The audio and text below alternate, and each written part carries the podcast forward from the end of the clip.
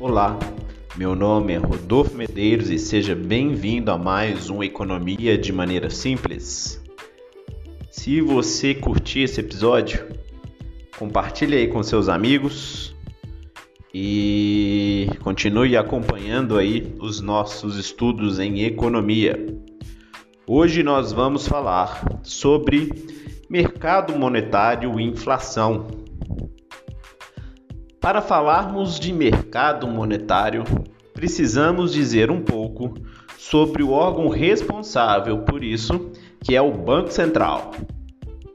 No início do século XX, com o Brasil passando por diversas pressões políticas, já se tinha necessidade de se criar um banco dos bancos.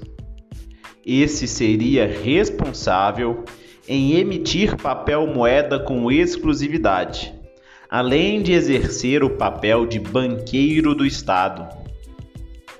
Era preciso encontrar uma instituição financeira com a capacidade de organizar o sistema monetário brasileiro. Junto, junto com o golpe militar, em 1964, foi criado a Casa da Moeda.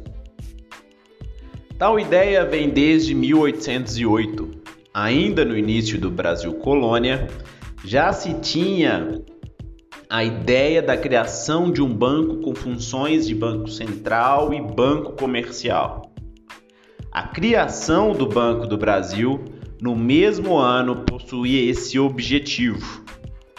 Esse Banco do Brasil foi criado tendo duas funções: de banco central e venda de produtos privativos da administração. Essa dupla função é muitas vezes colocada como um dos fatores que explica a longa demora até a criação de um banco central exclusivo no país. Porém, até 1945 ainda não existia uma organização institucional com o poder de controlar a oferta de moeda, sendo tais exclusivas ao Banco do Brasil. No ano do golpe militar, em 1964, a Lei 4.595 acabou por criar o Banco, do, o Banco Central do Brasil. Banco hoje de fundamental importância para o controle do mercado monetário das taxas de juros. Em um mercado você tem oferta e demanda. Assim como existe um mercado de bens e serviços, um mercado de trabalho, também temos o respectivo mercado para transações monetárias, ofertando e demandando moeda. Em todo mercado, como já vimos em outro, outros episódios, devemos ter um equilíbrio entre a oferta e a demanda. E o mesmo vai ocorrer dentro do mercado monetário. Mercado é onde você encontra trocas econômicas ou atividades através dos fluxos constantes. De um lado, o fluxo real com o produto real de uma economia, que são as transações por bens e serviços. E de outro lado, nós temos os nominais ou monetários, no qual se tem a utilização da moeda. Assim, vamos tentar encontrar esse equilíbrio dentro do mercado monetário, partindo da visão de Keynes, analisando a renda da, da economia e a taxa de juros. Você pode perguntar por que Keynes ele foi o primeiro a notar que a moeda não tinha apenas função de troca, como dizia a teoria liberal. O equilíbrio de mercado, segundo Keynes, ocorre quando a demanda se torna igual à oferta. E dentro do mercado monetário também precisamos alcançar esse equilíbrio para que a economia atinja o seu potencial de produção. A oferta de moeda é a oferta da quantidade de moeda dependendo basicamente do Banco Central. Ele é a, é a entidade que vai delimitar essa quantidade em uma determinada economia. O Banco Central, ao delimitar a quantidade de moeda, é um controlador do dinheiro, colocando limite na emissão do mesmo. Ou seja, uma certa regulação do Banco Central na economia acontece, controlando tal mercado para que esse não caia em uma bolha de crédito, como nós já vimos acontecer na história da economia moderna. Essa oferta de demanda é exógena, não sendo feita pelo mercado. O agente responsável é o Estado, controlando a oferta de moeda por meio de políticas monetárias, como a taxa de juros e a regulação do crédito. De acordo com Keynes, essas interferências ajudam a balancear a economia, evitando as crises severas de bolhas de crédito, como nós tivemos, por exemplo, em 2008. Quais são os motivos de demandar moeda? Utilizamos o dinheiro basicamente para realizar trocas ou transações econômicas.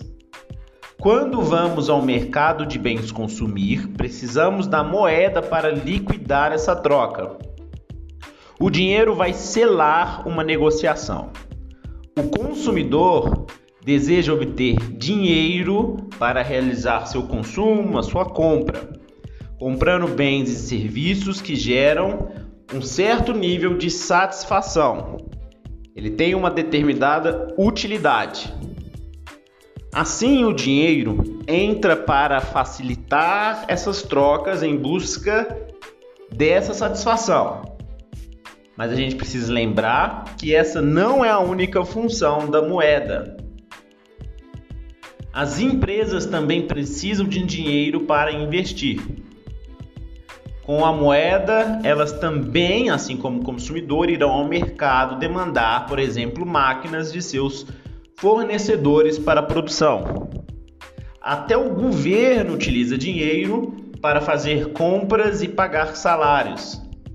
Dentro do próprio governo, se precisa de moeda para pagar, por exemplo, servidores públicos ou para contratar alguma empresa terceirizada e também gastar com fornecedores do Estado. O Estado também gasta. Já as famílias utilizam as moedas para gerar trocas, para consumir, fazendo com que essas circulem dentro do comércio, por exemplo. Um exemplo que a gente pode dar são os supermercados que pagam seus trabalhadores e colocam a moeda para circular.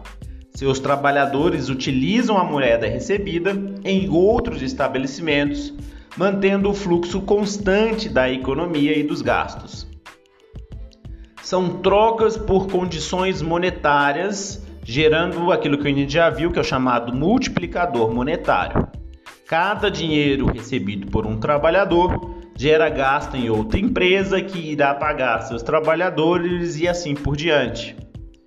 Esse dinheiro irá fazer parte do processo do multiplicador de gastos que a gente já viu em Keynes.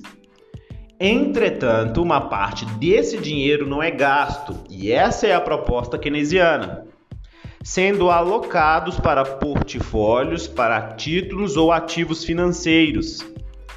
Esses títulos têm certa rentabilidade através das taxas de juros, gerando um atrativo. Lembra da nossa progressão marginal a poupar? Uma parte da renda vai para o consumo e outra parte para a poupança. O portfólio não vai ter a liquidez imediata, ele não é circulante, esses ativos geram uma riqueza monetária através das taxas de juros. A liquidez ou essa capacidade de fechar negócios se encontra dentro dos mercados de produção de bens e serviços. Com ativos financeiros se espera por rendimentos. Almejando especulações, ganhos rápidos ou mesmo gastos futuros. Não é um dinheiro ligado, por exemplo, à produtividade. O dinheiro fica no mercado financeiro para aproveitar a variação dos juros para maiores e rápidos ganhos monetários. A demanda de moeda depende da renda da economia. Quanto maior a renda da economia, mais as famílias irão consumir e maior será a quantidade de moeda circulante, moeda que não está no mercado financeiro. Economia em alta produtividade, em situação de pleno emprego dos fatores de produção, faz circular um número maior de dinheiro. Se a renda da economia cresce, as pessoas terão mais dinheiro para realizar as trocas econômicas, demandando cada vez mais moeda. Se acontece uma queda na economia, também ocorre uma queda na demanda de moeda para trocas econômicas no mercado produtivo. As pessoas, ao decidirem alocar sua riqueza, irão comparar os diferentes níveis de rentabilidade entre os diferentes títulos de um mercado financeiro. Uma parte do dinheiro vai efetivamente gerar uma demanda por moeda para realizar trocas e outra parte vai então para esses ativos financeiros que têm maior rentabilidade. Tudo isso dependendo da situação econômica. As melhores aplicações são buscadas dentro do mercado financeiro procurando essa alta rentabilidade. Existe uma certa procura no mercado por tais títulos, títulos com boa rentabilidade, quando a economia não parece ter bons sinais ou quando a taxa de juros está muito alta, ou seja, esse dinheiro foge do mercado produtivo para o mercado financeiro. A taxa de juros alta tira o dinheiro da produtividade, favorecendo a especulação. Cada instituição oferta ativos de diferentes rentabilidades dando variabilidade nesse mercado. A demanda por moeda para ativos financeiros está diretamente relacionada à taxa de juros e não com a renda dentro da economia. A taxa de juros irá fazer render os ativos financeiros, fazendo crescer o, o, o acúmulo do capital financeiro, Cardeneta de poupança tem um rendimento, títulos do governo tem outros e assim por diante, cada um oferecendo determinada rentabilidade.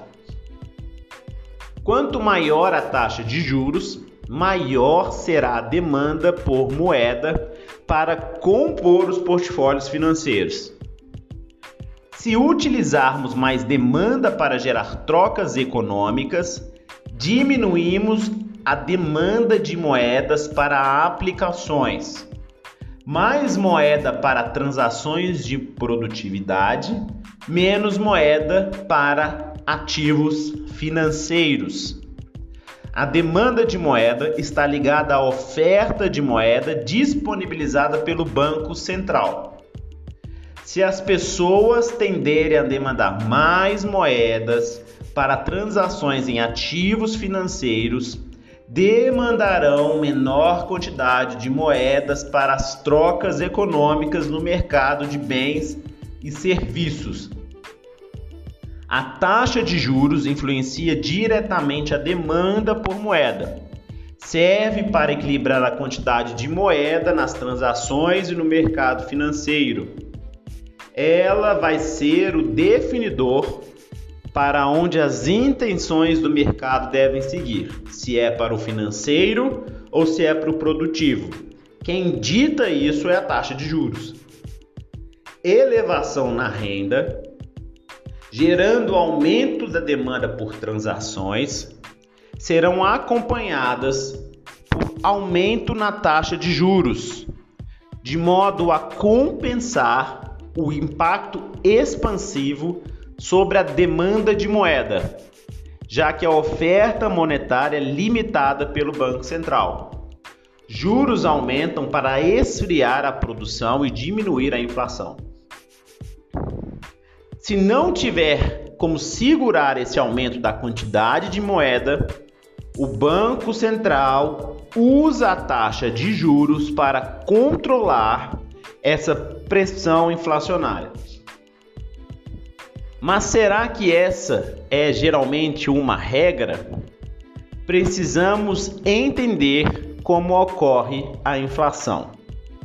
A inflação afeta de maneira muito forte os investimentos e a renda nacional, com uma alta nos preços, o poder de compra das famílias, o salário real, acaba sendo corroído. Quando temos emissão monetária, precisamos entender o contexto da economia para descobrir a razão dessa emissão, pois uma emissão elevada pode gerar inflação. Se a economia está estagnada, com recessão, com alto desemprego, onde as pessoas não querem gastar, não há demanda, essa emissão não gera inflação, como foi no contexto de crise dos Estados Unidos, sendo essa uma resposta, por exemplo, em 2008. A gente tem que sempre lembrar: a produção estava ansiosa, ociosa, procurando demanda e não existe razão para elevação bruta de preços. Nesse caso, se acaba provocando queda de juros, pois o empréstimo de banco fica mais barato, diminuindo também a dívida das famílias. Agora, em economias muito produtivas, a inflação irá certamente aumentar com a expansão monetária. Porém, precisamos falar também, além da perspectiva de Keynes, da teoria quantitativa da moeda, que é uma explicação liberal, associada a uma vertente de economistas denominados monetaristas. A teoria quantitativa da moeda está diretamente ligada à inflação, à oferta de moeda em uma economia. Dentro dessa hipótese, a quantidade de moeda disponível vai determinar o nível de preços em uma economia. E com isso, a taxa de crescimento da quantidade de moeda determina a taxa de inflação. Quando o mercado monetário sai do, sai do equilíbrio, alterando a quantidade de moeda ofertada ou demandada, sem alteração na capacidade produtiva, não tendo elevação dos fatores de produção, teremos uma variação dos preços. A moeda, nesse caso específico do liberal, ela só serve para trocas, ela só serve para o consumo. Como a oferta de moeda acontece na economia? A gente precisa entender como a moeda entra na economia para entender essas teorias. Ao vender títulos, o Banco Central está retirando moeda da economia em troca de um título público. Já ao comprar, ele está colocando mais moeda na economia, pagando pelo título adquirido.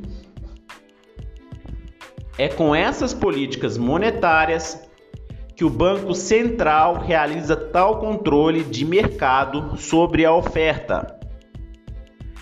Já a demanda da moeda é a quantidade de papel moeda ou em conta corrente que uma população deseja ter. A lógica é simples.